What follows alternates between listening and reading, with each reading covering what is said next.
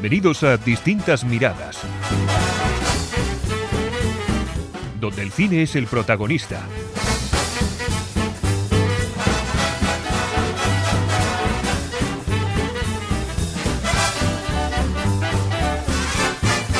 Saludos y bienvenidos a Distintas Miradas. Hoy tenemos un programa de estos tete a tete entre José y yo. Hacía tiempo que no teníamos uno, ¿verdad, José? Hola. Hola, muy buenas a todos. Que vamos a hablar de una película que hemos visto recientemente. Yo la vi el lunes y yo creo que José la vio el domingo, ¿verdad? Sí. Que es la zona de interés. Y ahora, antes de empezar, quería explicar un poquitín de qué va la, película. Brevemente, tú si ves que me equivoco en algo, me, me corriges. Pero bueno, yo la, reduzco a que es la historia de un matrimonio con hijos, ¿verdad? Que son que yo los consideraría como unos personajes poco interesantes, bastante simples, sobre todo la mujer. Yo creo, incluso yo podría decir que la mujer está de pocas luces. El hombre es un, hombre gris y apenas interés, que sí, que tiene un puesto alto de responsabilidad. Pero la verdad es que la historia en sí, en sí es una historia con la que muy difícilmente se podría hacer por lo menos una película de interés. Eh, pero, claro, ¿cuál es lo que cambia de esta película? La película cambia en el que esta gente vive al lado del campo de exterminio de Auschwitz. Porque él es Rudolf Hoss, que es el comandante del campo de Auschwitz. Eh, Josemi, así le podemos decir, ¿no? Está bien dicho, más o menos. ¿Te parece que ese es el resumen de la película? Mm, bueno, pues, el resumen de la película es un poco escueto, pero sí, sí está. Un poco escueto, sí, vale. Está bien, bien explicado. Vale, pues yo ahora mm, me gustaría, Josemi, de verdad, te lo pido por favor, que me cuentes así más o menos qué te ha parecido, a ver si me haces cambiar de idea. Cuéntame, a ver. Vale, yo antes de, meterme en harina, Diré que estoy, estoy esperando a ver por dónde viene la hostia de Luis, porque hace mucho que Luis no me urge el decir, tenemos que hacer un podcast hablando de una sola película. Entonces, eh, estoy temeroso por ver a ver qué dice. Y la otra y más informal, que me extraña mucho que sea este el único episodio en el que no me preguntas qué tal las cosas por Valencia con lo que ha pasado. Perdón, ay, es verdad, es verdad, verdad. ¿Qué tal en Valencia? Es verdad. Fíjate que ahora sí hay cosas de interés, nunca mejor dicho. Pues bueno, recapitulemos. ¿Qué tal por Valencia después de ese incendio pavoroso? Pues bueno, ya después de unos días, pues ya parece que la ciudad recupera un poco la normalidad. Se suspendió lo que aquí denominamos la crida, ¿no? que es como el, pistoletazo de salida de las fallas, ¿no? un poco lo que es el chupinazo en Pamplona con, los Sanfermines, pues es, lo mismo aquí en Valencia con, con las fallas. Y, bueno, pues ya se, ha restaurado todas las agendas falleras, o sea, ya un poco, ya que se ha estabilizado el, el, caso, pues ya se vuelve a la, a la normalidad, pero bueno, unos días un poco un poco difíciles. A mí pues, me, tocó trabajar ese, fin de semana, no tenía previsto, pero bueno, eh, cosas de fuerza mayor. Y nada, pues eh, un poco hará todo el mundo acojonado porque, bueno, yo menos, porque la fachada de mi edificio es de ladrillo, entonces más un poco propenso a que, a que pasen esas, esas cosas, pero bueno, sí que hay, hay un poco de, temeridad aquí. O sea, más que temeridad de de, susto, ¿no? De decir, ostras, es que esto te puede pasar a ti y, no puedes hacer nada. No, es que yo te voy a decir una cosa, yo me puse a ver la tele cuando eh, empezó y yo puse la televisión y dio la casualidad que estaba en un canal y vi eso y de verdad que lo primero que pensé que era de un país de en guerra. Pues que era en, yo qué sé, eh, en, Beirut o algún sitio de estos y uno no se espera que, un, que arda una casa así como ardió. Bueno, quiero pues decir que, yendo para el trabajo, yo justo iba en la avenida paralela en donde está el edificio. Pero claro, los edificios que habían entre esas dos eh, avenidas no te dejaban ver dónde, dónde se venía de dónde se proveía el fuego. Pero yo en un principio pensaba que lo que estaba pegando ese fuego era un hospital que hay muy cerquita de ahí. O sea, aún así, quiero decir que mi, mi, primer susto fue incluso más grave, por así decirlo, por decir, ostras, está pegando fuego un hospital. Un hospital. Luego fue un edificio y bueno, fue la prácticamente el, la gravedad es equiparable por la rapidez que tú las llamas. Pero, pero bueno, esas son las novedades que hay por, pues por, pues por, mis lares. Vale, pues aquí no ha pasado nada, por suerte. Sí, que empiezan las fiestas dentro de poco. Bueno, eh, vamos a con la película. A ver, Josemi. Eh, cuéntame, a ver si me haces cambiar de opinión, porque recuerdo, por ejemplo, que con John Wick me hiciste cambiar de opinión. Venga, dale. oye, no te quiero dar la responsabilidad. Tú eh, opina así y luego hablo yo. Ya me puedo imaginar tu valoración de la película. vamos a ver, una película que no es mm, para todos los públicos. yo hablándolo con un amigo, eh, le dije que me parece que la película ya de entrada peca de ser muy snob.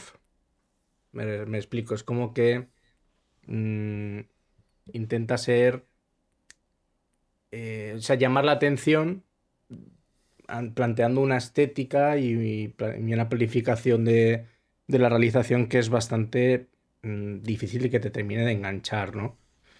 Em, eso es, eso es lo que decir un poco a grandes rasgos. Luego entraremos un poquito más dentro de la película.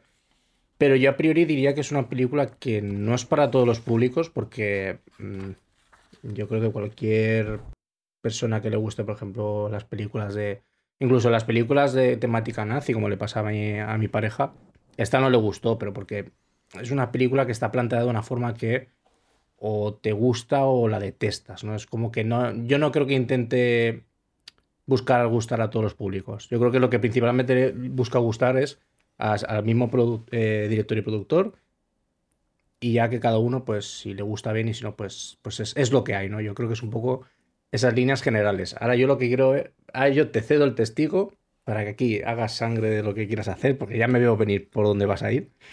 Así que, ala, Luis, eh, Bueno, salta al pues, ruedo. Vale, pues ahí voy, ahí voy. Mira, tú sabes que, y todos los oyentes saben que yo estoy harto de hablar de películas pretenciosas, de directores con ínfulas de genios y cosas así, que tienen, que no, que son genios, que se creen ellos que son genios y que no tienen buenas ideas. Pues mira, yo os voy a contar primero, antes de nada, un viaje, fíjate, no tiene nada que ver, pero sí tiene que ver. Un viaje que hice hace como ocho años igual, porque creo que fue, no sé, en el 18 o el 17, con la familia, cogimos una autocaravana y nos fuimos a Normandía. Y eh, la primera parada eh, que hicimos en Normandía, claro, yo escritor de libros del Tercer Reich y esto, pues me interesaba ver Normandía el día de, pero la primera parada la hicimos en el cementerio alemán de Normandía, en vez de ir al americano que estaba más lejos y que hay más gente, el cementerio alemán, y entramos, me acuerdo perfectamente, entramos con mi familia y no había absolutamente nadie.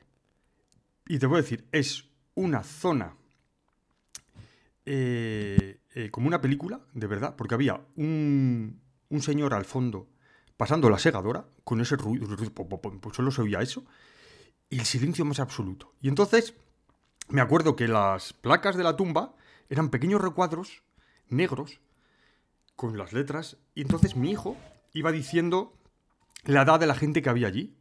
18, 19, 21.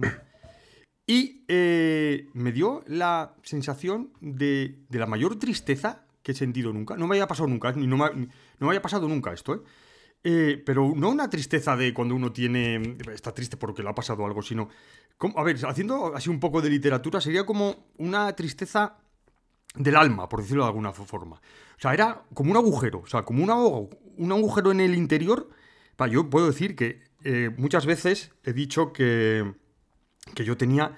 Eso, en muchos libros he puesto. Ah, tiene un nudo en la garganta y tal, sin saber muy bien lo que era. Ahí supe lo que era tener un nudo en la garganta. Entonces, eh, yo reconozco que hasta me mareé y todo, ¿eh? Y luego salimos de allí, fuimos a ver otra cosa de Normandía y yo tenía tan mal cuerpo y estaba tan mal que le dije a la familia, mira, nos vamos a ir de aquí, nos vamos a ir a París y nos fuimos con la autocaravana en París y tal. Entonces, ahí se terminó mi viaje en Normandía. ¿Y qué me pasa con esta película de la zona de interés? Exactamente lo mismo. No estoy de acuerdo contigo en una cosa. Para mí esto no es una película. Es una obra de arte. Para mí es como cuando uno ve, por lo menos, o yo qué sé, la novena sinfonía de Beethoven, es más allá. O sea, a mí esta película me ha causado una impresión enorme. O sea, a mí me parece que, voy a decir una, bueno, una barbaridad. o sea, me alegro que por fin en estos, ya tengo 50 años, por fin haya visto una película que me haya transmitido tanto y que me haya llegado tan hondo. O sea, yo estaba realmente, o sea, no sé si decir triste mientras la veía, agobiado, eh, con ese nudo en la garganta que tuve cuando vi el, el- el cementerio alemán. O sea, a mí me parece que esta película, para tratar lo que trata, es perfecta. O sea, yo, fíjate, ahora si me preguntas, ¿cuál es tu mejor película de, que has visto, por ejemplo, en este año?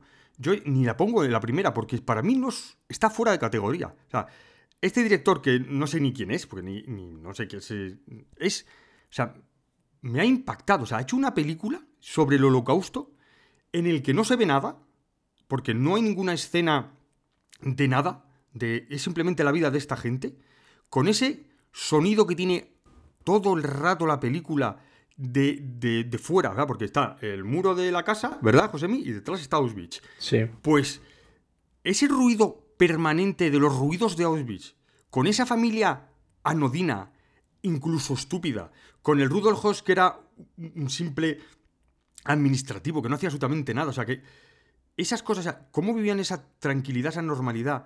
Y bueno, a mí es que, ya para terminar, a mí, es que esta película, o sea, me, ha llenado, o sea, cuando terminó, o sea, muchas veces ves en la tele, y, ay, esta película me, me ha impactado, y ves, incluso en las películas, así, que termina la, película y la gente se queda así como... Y yo siempre he pensado que, eso es, es una tontería. ¿eh? Me ha pasado a mí, o sea, terminó la película y yo no sabía cómo reaccionar, o sea, me pareció una obra de arte de este señor. Ya sé que te acabo de, machacar porque no pensabas que iba a decir esto. Habla, Josemi. Para nada, para nada. O sea, yo pensaba que ibas a rajar de ella, decir qué cosa más aburrida, qué cosa más, más, más, poco interesante, que mal retrata el... O sea, yo pensaba que ibas a ir por, otro camino, ¿eh? sí, ya lo sé, ya lo sé, ya lo sé. Pero de verdad que me parece increíble esta película. O sea, es lo mejor que he visto en mi vida. O sea, ya no. o sea, relata el holocausto de una forma que nadie se la puede imaginar. O sea, tú, tú te imaginas el holocausto, por ejemplo, vamos a ver la película de La lista de Slinder. Se ven cosas horribles y cosas, las cosas que hizo esta gente. Pero esto, que no se ve absolutamente nada, a mí me transmitió muchísimo más. Yo no sé qué si te pasó a ti, con los ruidos del campo, del campo de concentración, y esa gente que era capaz de vivir su vida de forma simple y estúpida, yo no, lo he entendido. No, o sea, no he entendido. decir, me transformó de una forma, me dejó alucinado. Sí, venga, habla tú. Eh, a ver, yo voy un poco por, por partes. A mí la película no me ha calado tan, tan hondo. También he de decir que me parece que es una película que, mm, que en el cine debe de ganar bastante más que verla en casa. Yo, mm, la, vi, la vi en casa. Y, mm, a ver, yo voy por partes. A mí fue una película que creo que hasta que no llegó a su parte final, no me terminó muy de enganchar. Y es de estas películas que, que al final, hasta que no terminan y no terminas de darle tú un par de vueltas, mm, no, no, me terminó de, de, decantar si me había gustado, si no. La primera reacción que tuve fue que me dejó muy frío. Porque tiene un par de elementos que a mí mm, yo no me esperaba. O sea, que, yo me esperaba o sea, yo me esperaba que me iba a gustar un poquito más. Cuando la, o sea, la primera reacción sería, mm, es rara, no es mi tipo, pero no me ha disgustado. Y sí que de admitir que cuando acabó la película me quedé un poco en plan de, uff, o sea, me, mm, pensaba que me iba a gustar más y no. A mí hay cosas que, por ejemplo, en la película me cuesta entrar, ¿no? Lo, lo he mencionado, un poco por de pasada antes. Eh, la planificación mm, la realización en sí me parece. Me parece muy extraña, porque al final es. A mí, esto más que una película me recordaba una obra de teatro. Porque al final, siendo sinceros, muchas veces. O sea, una de las grandes. Eh, uno de los grandes elementos que diferencia el teatro del cine es que en el teatro tú al final estás condenado, en el, en el buen sentido, a una distancia en la que jamás vas a poder violar. Quiero decir, si tú te sientas a 50 metros del escenario, no vas a poder ver más allá de lo que tu visión da. No sé qué, pues tires de, de clasismo y. O sea, no, de, de, un clásico de coger un, un, binocular y, hagas tú, ¿no? Con tus ojos. Pero. Claro, el cine lo que te permite es, pues, eh, pasas un plano corto y ahí ves la reacción de, de los personajes, ¿no?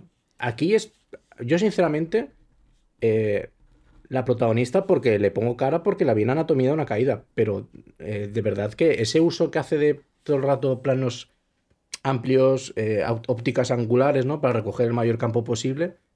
A mí me, me, dificultaba el hecho de entrar en sí en la historia porque no podía reconocer a nadie. Yo ahora mismo no sé qué cara tiene el protagonista. O sea, Rudolf Hoss, no sé la cara de su intérprete porque es imposible verla con, con, con las escalas que se utilizan. Entonces, a mí ya ahí digo, digo, puedo entender que a lo mejor un poco lo que está haciendo aquí el director es, como en todo caso, distanciar al, espectador, ¿no? O sea, que no te involucres tanto en la historia porque son unos desalmados, suele querer, ¿no? La normalidad con lo que viven, cuando tienen a escasos 500 metros una tragedia en, vamos, eh, de las más, de las más catastróficas que se han visto en esta humanidad. Entonces a mí, por un lado digo, lo, te compro esto porque puedo entender que con esto no quieras que me involucre más de lo que tengo que involucrarme viendo la película, pero claro, me cuesta conectar hasta el punto que eh, yo no he diferenciado los personajes. Yo cuando, cuando, se va la señora mayor digo, ¿y esta señora quién coño es? Porque es que eh, tampoco es, la película tiene intención de explicarte quién es quién. O sea, allí hay, hay más, más, gente que una familia gitana, pero no sabes de dónde viene cada uno. O sea, es, es oye, vaya racista, vaya comentario racista dicho. pero, pero quiero decir que es, es, un.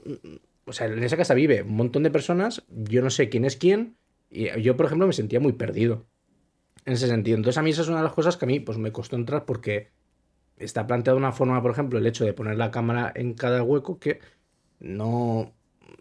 Es que no. No, no puedo. O sea, no, sé quién es quién. Entonces, ese fue como unos puntos. Eso es uno de los puntos que no me terminó a mí de, enganchar de, de, la película, ¿no? Sin embargo, pues mira, por decirte algo un poquito más técnico que a mí sí que me maravilló de la película, más allá del sonido, que es lo habitual, es el montaje, ¿no? Porque al final el montaje, o sea, yendo a lo más primitivo, el montaje lo que te tiene que hacer es que el cambio de un plano al otro tú no notes ninguna diferencia, ¿no? O sea, no, notes que ha habido un cambio. Aunque es imposible no pensarlo. Al final ya todo el mundo sabemos cómo se de una película. Es inevitable que tú sepas que en cada cambio de plano hay un tiempo en el que se, ha movido la cámara, se han hecho algunos ajustes en el set. Quiero decir, es impensable no, tenerlo eso en cuenta. Pero en esta película, tío, es imposible o sea, a mí lo que me está pasando era de. O sea, yo la sensación que tenía a veces viendo esta película es de.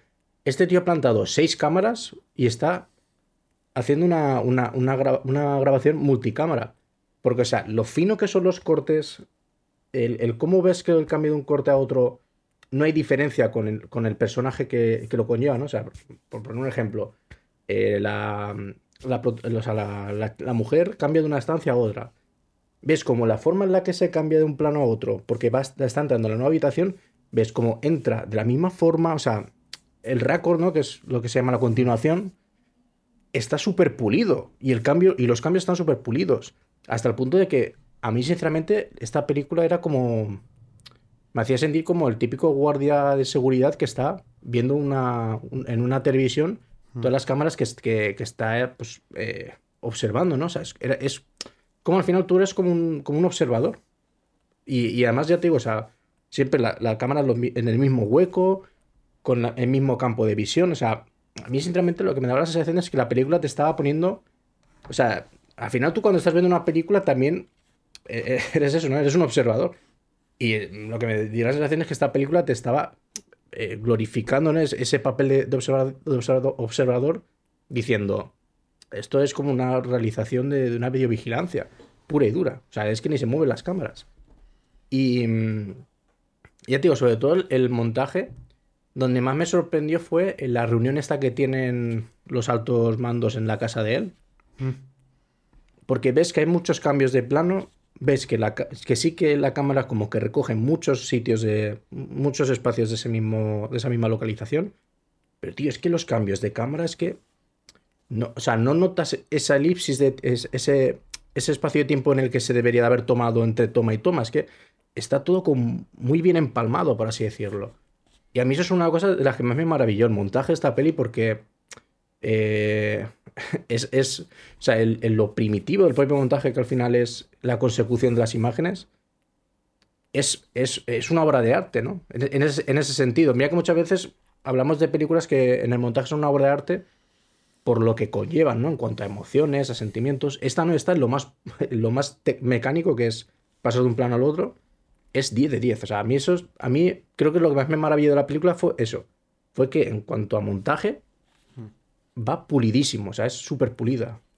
Todo lo que estás contando es hiper interesante, de verdad, te lo digo en serio. O sea, eh, nos enseñas la de otra Pero me la suda. no, no, no, no es eso, no es eso, no es eso. Es, es otra forma de ver una película. Entonces, Claro, yo no puedo hablar de eso. O sea, yo no me di cuenta de los si había cambios o no había cambios. Yo, no yo solo, solo sé, por eso estas distintas miradas, lo que a mí me transmitió la película. Tú sabes cómo está hecha, tú eres como ese cocinero que sabe cómo le han hecho la comida y yo no tengo ni la más remota idea. Yo me voy y me, la como como un loco. Y la mayoría de las veces, por decir el 99 y 90% de las veces, no me gusta. Pero en esta ocasión, lo que sí puedo contarte sobre esas cosas técnicas que tú, tú me explicarás a ver cómo, cómo hacen es cómo puedes tener esa sensación totalmente en la película de zumbido en el oído, o sea, de zumbido de esa eh, de ese sonido que es como que es el, el sonido del campo. O sea, yo no sé, yo no sé cómo lo pudieron hacer y que, y que a la vez el- los diálogos se entendiesen tan, tan fabulosamente y tuvieses esa sensación en el cogote de todo lo que está pasando en el otro lado, que no se te pueda olvidar que todo lo que está pasando dentro de esa, dentro de esa película, eh, de esas escenas, está el campo de Auschwitz. Y como dices tú, no solamente eh, que, fuese, que haya sido lo, más maléfico que se haya hecho en la historia, sino que él, él- eran, eran los causantes, ese ruido uh, con la vida cotidiana. O sea, yo no sé cómo lo, cómo lo consiguieron, pero a mí me dejó realmente alucinado. Hay una escena, no sé si te acordarás, hay una escena en la que yo creo que incluso hasta aumentan el sonido, de, en el que van, eh, creo que es padre e hijo a, caballo, y le dice, mira, calla, calla. Y claro, tú estás esperando o que vaya a decir algo del campo. Y dice, creo que he oído un faisán. O, o sea, es- estás diciéndome de verdad que tú eres capaz de, de- de abstraerte de esa forma y para escuchar eso. O sea, es- a mí es que esa cosa me pusieron los pelos de punta. O sea, Porque están cómo acostumbrados a ese sonido. Pues O sea, es yo, que... o sea, yo- yo el ejemplo que te puedo poner, yo, yo por ejemplo, para, para trabajar y. Bueno, para trabajar no siempre, pero siempre para leer, yo siempre cojo mi lista Spotify que se llama eh, Pink Noise, ruido rosa. Y yo, sinceramente, es un ruido que a mí no me, no me molesta. Pero sí que a gente que nunca se ha puesto esa playlist, nunca, nunca ha escuchado lo que es el ruido rosa, cuando lo escuchan, a todo el mundo le. O sea, no es que le inquieta, pero diga, joder, ¿cómo te puedes concentrar tal? Si es como si, si estuvieses en un avión, tal. Y yo sí, yo- la verdad es que las- la sensación que escuchas es como que estás en un avión.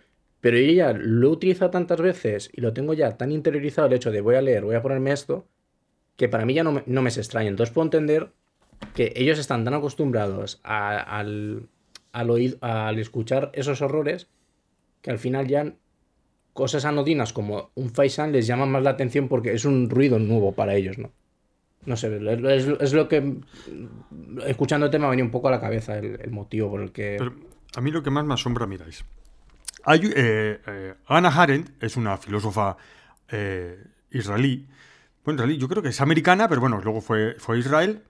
Y entonces, claro, ¿qué le, qué le pasa a esta mujer? Esta mujer, eh, cuando eh, Eichmann, que es el que hizo la solución final, eh, lo detuvieron los eh, judíos, los israelitas, lo detuvieron en, en Argentina y se lo llevaron luego a juzgarlo, fue la que estuvo allí, entre- eh, estuvo viendo el juicio y tal, y, creó una, un- una frase que es la banalidad del mal. Es decir, que el mal no tiene por qué, no tiene por qué ser eh, monstruoso ni, ni tiene que tener una cara, sino puede ser simplemente ese señor que es un oficinista, que es realmente oficinista, haciendo el mal. Entonces, eh, a mí eso es lo que me venía, me venía a la mente cuando estaba viendo esta película. O sea, me venía a la mente que esa gente era capaz de vivir su vida día a día eh, sin darse, no sin darse cuenta, sino sabiendo lo que hay ahí, pero obviándolo totalmente. Y es cuando llega la madre, que es la única que se da cuenta, ¿no? Josemi, la madre llega allí y se larga, porque es la única que ve los eh, em, el humo, el fuego de, de las chimeneas, que no podía respirar. Entonces, a mí es que, es que la película es que me dejó fascinado, o sea, me dejó realmente... Sí, no sin palabras, la verdad. Sin palabras, la tengo que volver a ver otra vez. Porque ese ruido, ese sonido, esa tranquilidad, eso. eh, eh, la mujer. Tú no vas a decir. A ver, ¿qué piensas tú de, la mujer? La mujer era una estúpida. ¿Sabes? Lo más simple que hay. Más simple que un. que un cardo era. Yo más que simple, lo, lo que creo que es, es. Es una. Es una mujer que tiene. O sea, ansía vivir bien. Entonces, justo se da la casualidad de que está casada con un, con un desgraciado que, por casualidades de la vida y por suerte, está en. Le otorga un modo de vida del cual ella, yo creo que por un lado aspiraba y por otras se niega a abandonar, abandonarlo, ¿no? Hasta el sentido de, "Ch, no, tú vete a donde al pueblo ese alemán que tiene un nombre raro, no me acuerdo, que nosotros no- nos quedamos aquí. Y si tiene que venir alguien a sustituirte, bueno, pues que se busque otra casa, ¿no? Que "Ay, seguro que le gusta más la ciudad que esto, ¿no? Entonces yo creo que al final, por un lado, lo que te están mostrando es que son, eh, son unos salvajes porque no tienen eh, piedad ni, ni, tienen la empatía de, de, ponerse en, la piel de personas que los tendrán a menos de un kilómetro lo que, por, y que están haciendo sufrir un montón.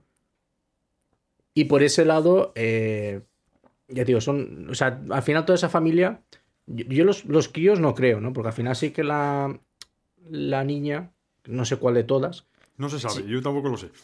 sí que tiene un poquito más de piedad, ¿no? Porque es como que esconde, creo que recuerda que eran manzanas, ¿no? Manzanas y, peras, sí, manzanas y peras, sí. Un poco es... O sea, sí que a lo mejor los niños, pues desgraciadamente se habrán criado un buen tiempo allí y pues son ajenos a lo que hay ahí por, por al final por, por costumbre, pero sí que por ejemplo la madre, que es que, que sí que tiene más conciencia, ya sabes que es... Es que no es no, no, tienes que tener piedad por ella porque es que no puedes, o sea, no puedes vivir en esa zona y no, y, no querer irte, o sea, es que... Además es, que, Además es que hay, hay, una escena en la que eh, es cuando la madre se va y, la otra se enfada y coge a una de las criadas y le dice, bueno, y hizo algo mal y le dijo, bueno, ni siquiera hizo algo mal, simplemente se le cruzó y le dijo, eh, mi marido te podría convertir en polvo en cualquier momento, ten cuidado. O sea, es que encima, o sea, ya no puede decir que claro que sabía lo que ocurría, pero es que encima, encima lo dice con ese tono y con esa total normalidad. O sea, y a mí yo sigo pensando que esa mujer es bordiline. O sea, es, tontita, porque luego se reía de cosas muy bobas y, y que solo le interesaba su casa, mira qué flores tengo, mira que aquí cultivo no sé qué y no sé cuánto. Y es eso lo aterrador de la película, que está haciendo eso y mientras estás escuchando el ruido de los disparos, de, las, de los perros, de tales... Es asombroso. al final es lo que te quieren retratar de, cómo es al final la, la, sociedad nació, ¿no? O sea, la, sociedad que sí que está afina a ese pensamiento, ¿no? Que son pues, salvajes. Son, personas que, que, no son conscientes de, de, la crueldad que están cometiendo. O ya no ellos mismos, pero sí la crueldad a la que están animando, o ya animando, sino apoyando. Y no sé, a mí me da esas, esas, vibras, ¿no? El hecho de decir que al final eh, los, retratan de esa forma porque quieren, digamos, mostrarlos como unos seres crueles sin estar haciendo actos crueles más allá de la desatención. Sí, sí, es eso. Es el, la ignorancia, pero la ignorancia encima eh, teniendo al marido. Ese, más, claro, el marido va a, va a, lo suben de categoría, o sea, lo hacen su, inspector de los campos y, no sé, es como, ala, se va allí, eh, la mujer solo estaba preocupada en que no quería irse de ese sitio que para todos los demás es un infierno y para ella es el paraíso. Eh, además, gente, además es que a mí me, también me ha gustado que ha sido todo, quitando al final las últimas escenas, en verano. O sea, es, eh, te retratan el horror sin, sin recurrir a, que hace frío, a que está todo nublado, a que es oscuro, sino con la luz y con, y con esas ventanas abiertas y todo abierto y con... Claro, que hacía calor, te retratan lo más oscuro del ser humano. a mí es que, es que yo te he dicho, la película me ha impactado. O sea, yo me puse a verla y me impactó desde el principio a fin. O sea, es eso de ver ese muro ahí, con las cosas detrás, y esa gente tan simple y tan estúpida, y pensando que esa gente simple y estúpida son los que son capaces de hacer esas barbaridades, porque son, mm, son, gente que no, que no son grandes pensadores, nada, simplemente unos burros que siguen el dictado de otro burro y ya está. O sea, es, es que es... Que es a mí la lista de Slinder me gustó muchísima, pero a mí yo esta la pongo por encima. ¿Sabéis? Porque esta sí demuestra realmente el mal. Yo cuando estuve, eh, que fui al campo de Dachau, en Múnich, que ese era un campo de, en concentración, que no es lo mismo que el campo de exterminio, pero también tuve la misma sensación, sensación de eso, de, estar enclaustrado. Y esta película me, me, lo ha hecho sentir. O sea, que es que estoy alucinado. Yo, este director, que no le tengo muy seguido, este, ¿qué director es? ¿Cómo se llama el hombre este? Porque ni lo he. Eh, es, el director de Jonathan Glazer, que yo la única película suya que he visto, creo recordar, es una que se llama Under the Skin que, la protagoniza Scarlett Johansson, Scarlett Johansson que bueno, sí un poco famosa porque digamos que era el primer desnudo que hacía Scarlett Johansson en su vida. Yo vi la película y a mí no me gustó nada, o sea, no me pareció no, o sea, no lo que contaba no me interesaba, la forma en la que lo contaba tampoco, entonces no un poco iba a pies juntillas también un poco pensando que esta película no no me molaría en parte por eso, ¿no? Porque sí que sé que es un, autor en, el mejor, en su mejor de las palabras, ¿no?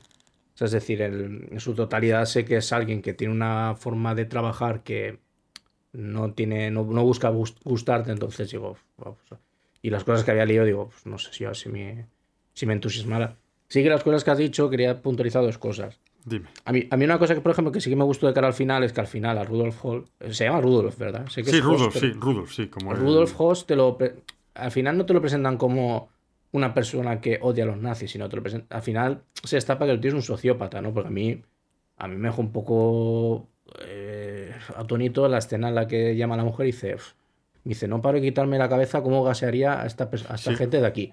Y dices, joder, macho, o sea, al final la gente que está ahí contigo mm, son afines a tu, a tu pensamiento, ¿no? O sea, hasta el punto de que veas ahí lo, lo, lo sociópata que es.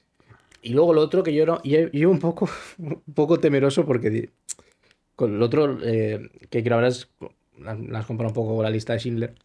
Claro, yo como pensaba no te iba a gustar, al final, al final es que la lista de Schindler sí que intenta retratar el holocausto, pero claro, es distintas formas de retratarlo. Y obviamente la lista de Schindler me parece que es una, una forma de retratar el holocausto más, eh, obviamente, más directa, pero porque también es más sentimental, ¿no? Buscar también más las, emo- las emociones.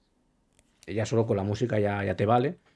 Entonces, claro, es, es eso, es las distintas formas que hay de retratar un, un esto, un, un hecho histórico, como es pues el, el ¿cómo se llama? El, El holocausto. holocausto, joder. El holocausto. Iba a decir la apartheid, no sé por qué. El, el holocausto. Bueno, el, el, el apartheid también fue un holocausto. Sí, sí, pero, pero quiero decir, el, Sí, sí. nombre concreto no me, no me salía, me salía apartheid.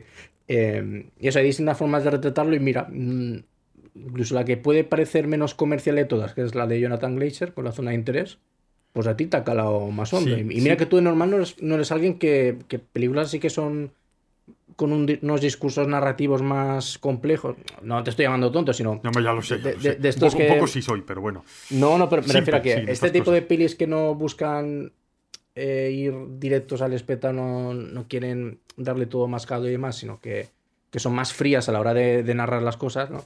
Yo sé que de normal no te gusta, ¿no? O te cuesta entrar en ese tipo de películas. Y por- para que veas, pues, un un estilo de película que yo juraría que no te va a gustar y al final te ha calado más que una peli de. Spielberg que... Sí, sí, sí, una película de Spielberg. Sí. Sí, sí, es decir, porque, claro, lo que me ocurre a mí con las películas, con esta del holocausto, es que eh, es tan, tan impactante lo que te, te- te transmiten y cuando ves esto, el, eh, lo que, lo que las escenas, el- la violencia, y lo- pues entonces, claro, tu cuerpo se echa para atrás y dices, uff, qué, qué barbaridad, qué cosas y tal.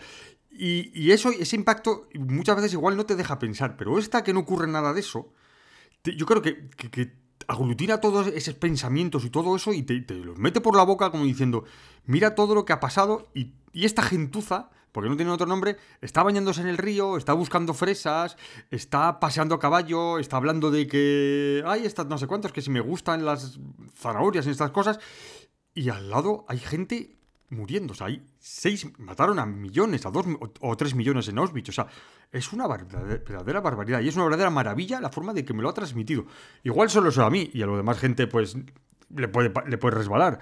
Pero a mí es que me ha impactado, o sea, verdad. A mí es que esto me ha parecido una obra de arte. Me ha parecido que este señor ha estado sembrado, por lo menos para mí, y ha, dicho, pues mira, oye, voy a coger a Luis y le voy a, demostrar lo que es una película de autor bien hecha.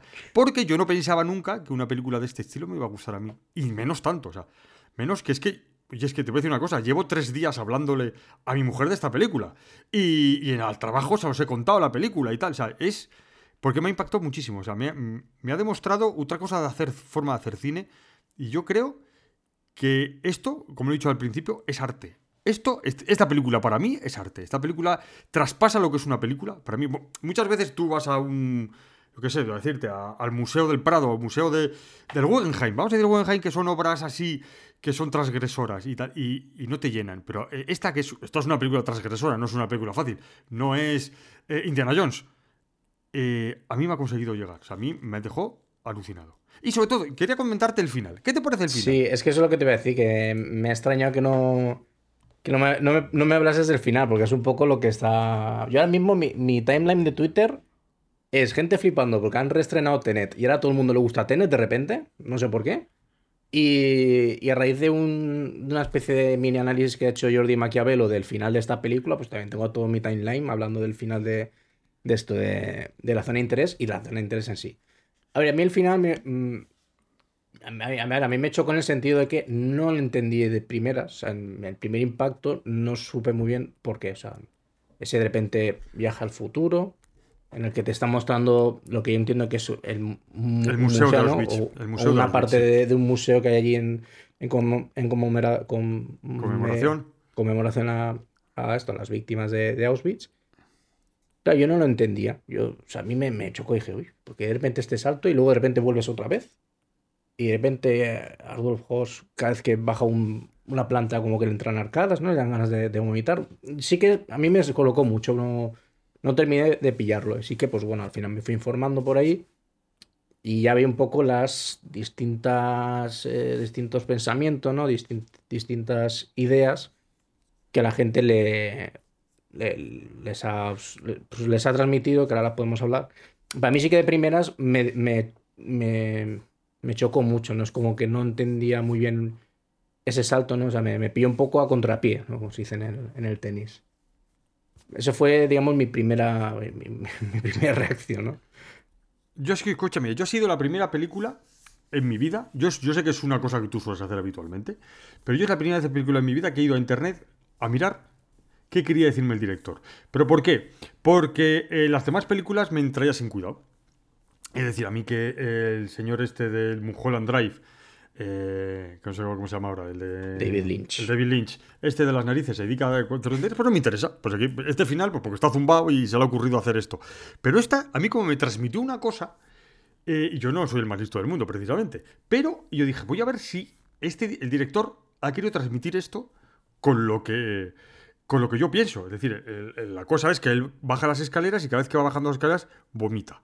O le dan arcadas y, Bueno, entonces, el director, porque yo he leído lo que ha dicho el director, el director dice que eso lo ha hecho él para demostrar que a pesar de que ellos son unas personas sin sentimientos, el ser humano que llevan dentro, la, la persona se revela. Entonces le hace vomitar como diciendo, tú eres una persona sin ningún sentido y sin, sin ninguna moral y sin nada, pero el ser humano que llevas dentro se revela y por eso vomita. Y a mí es que eso fue lo que me transmitió. Es decir, a mí me transmitió que es una persona que es un, un- sinvergüenza, lo que tú quieras, pero que en el fondo su- su- el ser vivo, el ser humano consciente, mm, se tiene que revelar de alguna forma. Y, y eso, por ejemplo, a, que no tenía que ver, pero sí, este, al, a Himmler, que era el jefe de este, eh, tenía grandísimos dolores de estómago. Y eran todo, y se supone que eran sintomáticos de que su ser, el ser humano, eso dicen los psicólogos, el ser humano que llevaba dentro no le deja. eh, se revelaba ante las barbaridades que estaba haciendo. Y este es lo mismo. O sea, y entonces a mí me pareció genial. Y luego, eso de que él mira a un lado del pasillo totalmente vacío, a oscuras, y aparece eh, el Auschwitz de ahora, o sea, me pareció una obra de arte. O sea, me pareció lo más increíble que he visto en una película porque te transmite, te junta lo que es el, lo que es el, lo que estaban haciendo con lo que consiguieron y que al final lo único que, han conseguido fueron matar 6 millones de personas absolutamente para nada. O sea, porque luego se ve que es un museo y que, o sea, es, es increíble. A mí me pareció maravilloso. Claro, yo, yo lo que estuve, o sea, de, las de las distintas ideas que vi que pues, había gente que le, se hacían en la cabeza, ¿no? En cuanto la escena. A mí la, la que vi que más coincidía era eso, era como, como a él al final también le creaba rechazo el, el hecho de que él piensa que está haciendo una obra maestra y sin embargo el mérito en un futuro próximo se lo llevan más bien los perjudicados de esa obra maestra, ¿no? Es como que, como que él siente ese rechazo, ¿no? Al decir, bueno, con lo que estoy creando yo aquí, claro, obviamente él lo piensa porque mm, no es más, no, él no es capaz de ver más allá de una mente que no piense como la suya. Y ta- pero también me pareció leer que, no lo he rescatar, pero la leí así, un poco por encima, que no creo que tenga muy bien, mm, o sea, no tiene mucho sentido la propia película en sí, pero sí me parece también una... O sea, la respuesta que tiene el propio personaje me parece también acorde. Y es un poco también eh, ese hecho también de hacer el sufrimiento como una forma de... No te voy a decir de entretenimiento, pero sí de sacarle un rédito, ¿no? Al final, porque al final lo que el, museo lo que está exponiendo es una- la, la- la crueldad máxima que se, que se cometió allí, ¿no? Y cómo la tristeza al final se convierte en un, en un escaparate, ¿no? En el cual tú vas y lo consumes, ¿no? Entonces dije, a ver, yo no creo mucho que el personaje le dé a, vo- a vomitar pensando eso, porque no creo que sea tan inteligente. Pero sí que a mí me. Justo esa reflexión me hizo más reflexionar que el resto, ¿no? Y decir, ostras, también, pues. pues no creo que sea, no creo que esta sea la más acorde a lo que sucede, pero también me parece interesante, ¿no? Como el, hecho de cómo al final eh, esta, esta desgracia lo que ha hecho ha sido generar un museo en el cual la gente va. ¿Y por qué va? Y a mí, yo sinceramente muchas veces cuando a mí se me plantea el hecho de ir a, es Polonia, ¿no? Donde está... Sí, Polonia, sí. Polonia, que no sé si era Austria o Polonia. Eh, no, tienes que ir a ver a Auschwitz sí o sí. Yo es muchas veces, y aquí tachame de, de ignorante, porque yo sé que a ti sí que, sí que te interesa, pero a mí no me entusiasma el hecho de ir a, ver un campo de concentración. pero, pero ya no, o sea, no es ni porque lo tenga muy, muy interiorizado al decir, ¿no? Porque no me parece lógico el hecho de ir yo allí y eh, estar consumiendo la desgracia que se vivió en aquel entonces, ¿no? O sea, puedo ir puedo ir para informarme y, tal, sí, pero bueno, soy, soy español, soy muy rata y pocas veces voy a sitios y pago unos guías para que me informen, ¿no? O sea, cuando voy fuera de España y voy a museos nunca me compro un, un audio, un, audio guía porque en realidad prefiero ver todo lo que hay allí y ya está. no tengo ese ímpetu. Para mí, por ejemplo, a mí cuando me dicen, no, Auschwitz tienes que ir a verlo sí o sí. A mí es que sinceramente, mm, yo sé que lo voy a pasar mal porque me va a hacer imaginaciones en la cabeza, pero no entiendo el motivo de por qué tengo que ir yo a, ver. O sea, no sé, a mí es que, ya te digo, esa idea que, leí me, me, pareció muy interesante porque es poco estoy acorde con eso, ¿no? No veo mucho el sentido de, al final, la necesidad de tener que ir a este sitio para yo ser, para yo ver la, la, crueldad que se cometió, ¿no? No sé. Yo es que te voy a decir una cosa, dos cosas. La primera, yo no, no voy a ir nunca estoy seguro. No soy capaz, no creo que no lo soportaría estar allí, no lo soportaría. Y la segunda es que podemos preguntárselo a alguien que haya estado, como Cristina, por ejemplo, a ver por qué fue a Auschwitz, porque a Cristina le gusta mucho. Y la próxima vez que estemos, pues mira, hoy no está, pero cuando esté le preguntaremos, oye, ¿tú por qué fuiste a Auschwitz? Y que nos lo cuente. Yo creo que esta película mm, es, es eh, lo que yo estaba esperando sobre el holocausto. La, ya fuera ya de que ya lo hemos visto todo, sabemos todo lo que era. Ahora, del otro lado, y sobre todo lo que más me gusta es ver que tenemos, entre comillas, idealizados a los nazis como alguienes maléficos, muy inteligentes y que, perversos, y eran unos totales ignorantes, burros y cazurros. Porque a mí lo que me parecen estos, gente, eh, como retrata la película y como realmente eran, eran unos verdaderos cazurros y unos ignorantes con poder. Y ya está. Y eso me gusta mucho porque lo retrata tal y así. Porque estamos acostumbrados. Por ejemplo, la película de, la lista de Slinder, el comandante del, campo, que no es este, es. Eh, con la mira telescópica dispara desde lejos y tal. eso, es, eso es muy burdo. Es que ni siquiera pasó. Entonces es demasiado, demasiado literario, es demasiado para las masas. Y esto sí es realmente como eran. Aquí sí que la persona que quiera ver cómo era un holocausto, sin verlo, en realidad, porque no se ve absolutamente nada, tiene que ver esta película. Porque ve que son unos ignorantes y unos cazurros que solo dedicaban a que, que, si me baño en el río y tal, mientras mi marido trabaja, y mi marido trabaja en matar a millones, pero lo consideran que es un trabajo más y lo hacen eso mismo que estarían, eh, yo qué sé, haciendo trenes. Es un trabajo más y eso es lo, realmente, lo realmente, iba a decir asqueroso, y sí, lo realmente asqueroso de, esta gentuza. Eh, no, no somos muy partidarios, ¿verdad? No, yo un poco más que añadir a lo que has dicho. Vale. Eh, bueno, eh, ya sé que a José me le ha pillado a traspiés mi opinión sobre la película. Él venía preparado para decir, para escuchar que iba a decir yo que era una película aburridísima. Es una película Sí, eh, yo venía con el argumentario de Luis, pero tú piensas que no todas las películas tienen que ser iguales, que hay distintas formas de que se narren algunos hechos, que no tiene por qué, que el hecho de que no te guste no, no pasa nada, que no todas las películas están hechas para ti. Pues ahora cojo ese argumentario y pasa a la basura. Por eso, es que cuando en el WhatsApp me has dicho, ah, la vas a poner a caldo, y le he dicho yo a la mujer, uy, José no se lo espera. Porque yo tampoco me lo esperaba. Es que si me, si me pides ahí un podcast especial, digo, o le gusta mucho o no le gusta nada. Pues, y viendo eh, la película que no le habrá gustado nada. Pues eh, me ha gustado muchísimo. Se la recomiendo a todo el mundo que la vea, por favor. Que sí, no es para todos los públicos. O sea, yo estoy convencido que mucha gente se va a aburrir porque... Yo igual, yo igual parto de, de, un punto de vista de que yo he leído tanto sobre el holocausto, tanto sobre los nazis y tanto que esta es la que ratifica la idea que tengo yo de esta gente. Y, y- y me ha imbuido, o sea, me ha llenado. O sea, eh, eso yo creo que ha sido la música. Bueno, la música, que no es, no, no es música. eh, No, no hay banda sonora en esta película, es los ruidos del campo de concentración. Es, es espectacular. Yo creo que este hombre ha dado en el clavo, por lo menos para mí, en esta película. Y yo creo que no le van a dar el Oscar, ¿verdad, Josemi?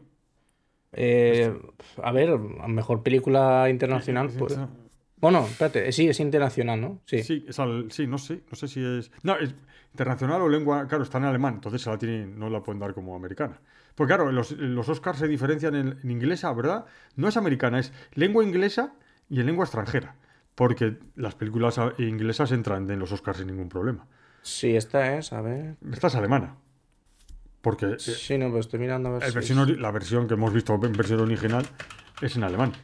Sí, no, es, esta es, es- es alemán, que encima todo el rato salían los subtítulos. Sí, sería En los inglés subtítulos en debajo. inglés debajo. Pero bueno. Eh, sí, sí, está nominada. A ver, eh, La Sociedad de la Nieve, Sala de Profesores, Perfect Days, La Zona de Interés y Yo Capitán. A ver, probabilidades, probabilidades tiene. Pero no, Pero- no, no lo necesita.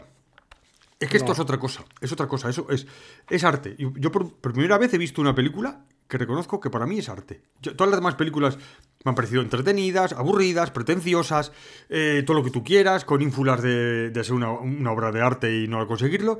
Y por primera vez yo la he visto una. Ya. Me ha costado 50 años verla. Pero por fin he visto. Mira que ya sabes que hemos visto Ciudadano Kane, hemos visto un montón de películas Woody Allen, un montón de películas Ford, de, de, de Truffaut, los 400 golpes del otro y todas estas cosas, que si la noche americana y tal. Y a mí siempre me han parecido películas que buenas, bonitas y tal, pero ninguna me ha hecho ver que, es, que el cine puede ser otra cosa. Y esta sí. Y Yo, se- yo, yo, mira, lo referente a lo que has dicho antes, yo he de admitir que el amigo con el que estuve discutiendo esta película le dije, esta película está hecha para aburrirse. Porque, porque en realidad esta película yo creo no tiene ninguna intención de, de entretener. Es decir, al final te expone unos hechos y si te llama a ti la atención bien, y si no, no pasa nada, porque yo sinceramente creo que no tiene ningún aliciente para que si de verdad no te está interesando la película, te termine enganchando. Tú ¿no? imagínate, tú imagínate que quitas que, que es, es en Auschwitz y quitas el sonido y le pones una banda sonora, una banda sonora normal y tal. En realidad no te ha contado nada. Esta película no cuenta nada. O sea, una vida de unos señores que eh, ni siquiera hay intriga, ni siquiera hay nada, ni, ni, ni un desenlace, nada, no. O sea, no te cuenta nada. Lo, lo único es dónde es, por qué ocurren las cosas, ese sonido increíble que, que es que yo todavía estoy alucinando y te, te demuestra eso. Entonces, claro que es, es que la película José es aburrida. Sí, sí. Es aburrida. O sea, estoy, estoy poniendo en valor una película aburrida. Pero es muy aburrida si no fuese por lo que es y si no fuese por los sentimientos que te hace transmitir. Igual a una persona que no- esos sentimientos no se los transmita le parece la película más aburrida de la historia. Pero como te metas en la historia y, y seas capaz de vivir lo que he vivido, yo creo que no hay mejor experiencia. Yo no he pasado mejor experiencia delan- viendo una película que, que esta. O sea, no. Yo ahora no quiero ser pedante, pero a mí la única vez que me he tenido esa sensación viendo una cosa fue una vez que fui al, fui al Louvre, que vi un cuadro de Murillo, el del vagabundo, creo que se titula, o el joven mendigo, y, y- y me vi y dijo, esto es algo distinto, esto es una obra de arte. Y es, con esta película no me ha pasado. Esto es distinto, o sea, es una película que no es una película, es arte, es te, imbuye, te mete, te, te machaca, te mete el puño en, en- en el estómago y en el corazón y te, y te dice, oye chico, como entres dentro de esta película no sales vivo. Y es lo que, lo que me ha pasado a mí. Yo ya no voy a ser el mismo. Ya en el próximo episodio de Distintas Miradas voy a venir más, más flojito. Te no va voy a gustar poner- el cine español y todo. No, ya no, ya te pases, ya te pases. Es una buena película, pero no hace milagros, ¿eh? No es una buena película, has dicho que es una obra de arte. No es una obra de arte, no es una película, no. No es una- de verdad, es arte, es arte. Es una persona que, que ha decidido mostrarnos uh, el holocausto de otra forma y para mí lo ha conseguido. Para otros no lo habrá conseguido. Spielberg ha dicho que es de las mejores películas del holocausto, la mejor en 20 años. Claro, porque la, la suya tiene 20 años y pensará que es mejor. Para el público en general, ¿verdad, José Yo creo que es mejor la lista de Slinder. Como película es más... Hombre, más fácil que impactante, cale. más impactante Sí, en el sí, sí. sentido de, de lo que ves, es más desagradable. Que en esta película, José no se ve nada. Lo único desagradable que se ve es a un señor vomitando. Y tampoco se le ve. Y no se le ve, sí, sí. O sea, o sea, no hay nada desagradable, nada, nada. O sea, nada. O sea, desagradables son ellos. En sí, los personajes y sobre todo la, la mujer, es que me parece. Me parece lo más desagradable que he visto yo nunca en, en el. uf, no te dan ganas de entrar de la película y dar un tortazo. Bueno, dar un tortazo, no meterla a ella a la cámara para que viese lo que es sufrir. Bueno, eh, Josemi, llevamos ya 50 minutos hablando de la zona de interés. ¿Algo más que decir? Aparte de que te he dejado, te he noqueado, aparte de eso. Nada más, Vale. eh, sin palabras. Venga, pues- Speechless, como se dice en inglés. Vale, pues speeches, speeches. Bueno, pues nos despedimos y nada, pues eh, espero que os haya gustado y por favor. La próxima es ya con Cristina, ¿eh? Lo Estamos con. Cristina y, Bueno, bueno, le Cristina pregunta- está de viajes, está Sí, en Madrid. está- está en Ah, Madrid, sí. O sea que Le- ya pasárselo bien se lo está pasando bien. Sí. Sí, eh, mejor que nosotros viendo la película, porque es des- desasogante la película. Bueno, eh, lo que iba a decir, le preguntaremos por qué ha habido Auschwitz y qué, qué sintió, estas cosas. Bueno, Josemi, ha sido un placer. Adiós. Un saludo. Raindrops are falling on my head.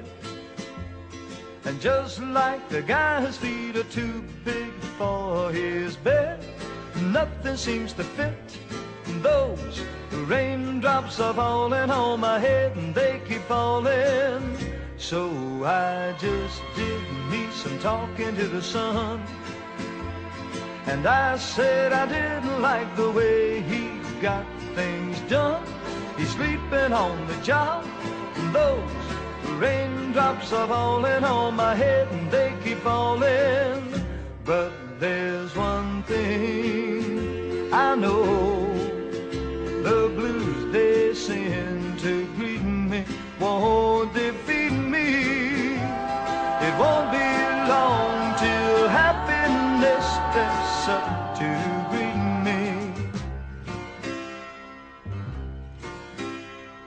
Raindrops keep falling on my head, but that doesn't mean my eyes will soon be turning red. The cry is not for me, cause I'm never gonna stop the rain by complaining because I'm free. Nothing's worrying me.